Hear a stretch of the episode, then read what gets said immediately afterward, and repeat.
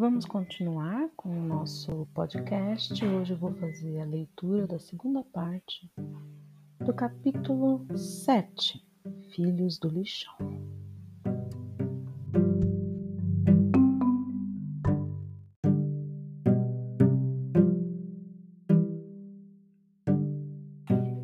Eu estava deliciada por contar com um quarto próprio e meu pai até mesmo comprar uma escrivaninha onde eu poderia fazer as lições e ler.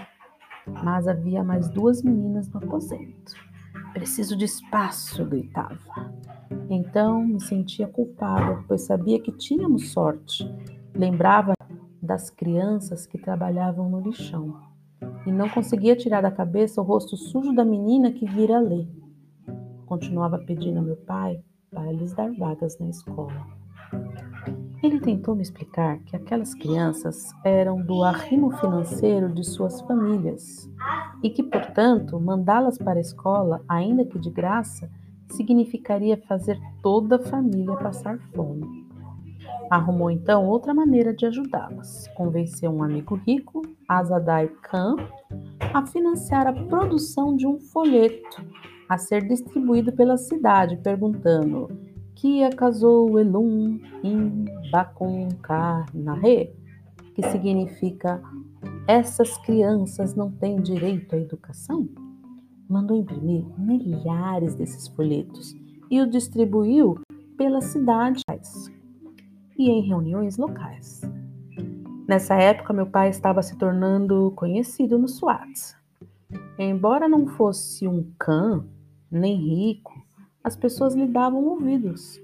Sabiam que ele diria algo interessante em workshops e seminário, e que não tinha medo de criticar as autoridades, nem mesmo o exército, que mais uma vez governava o nosso país. Os militares também o conheciam, e amigos lhe disseram que o comandante local o chamava de perigoso em público.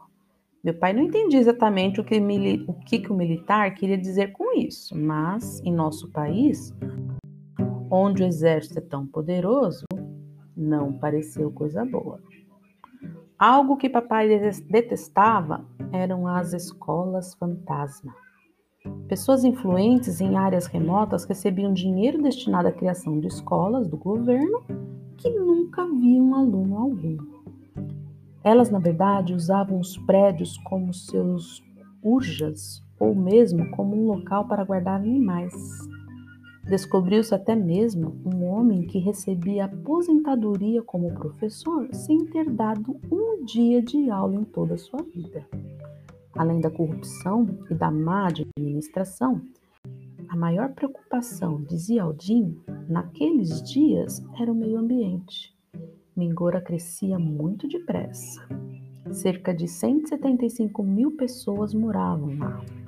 E nosso ar, outrora limpo, estava se tornando muito poluído por causa dos veículos do fogo usado para cozinhar. As belas árvores das nossas colinas e montanhas vinham abaixo para virar madeira.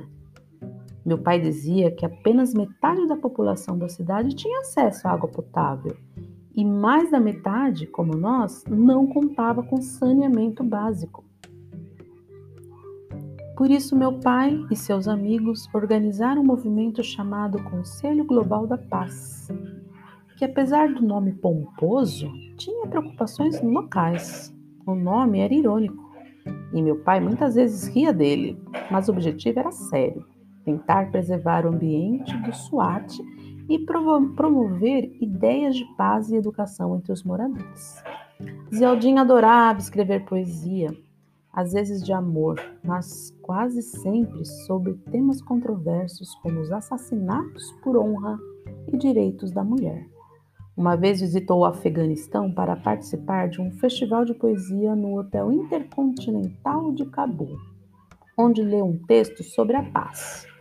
No encerramento, seu poema foi mencionado como o mais inspirador, e a audiência pediu-lhe que repetisse estrofes e versos inteiros, exclamando: Oh! sempre que um trecho em especial lhe agradava.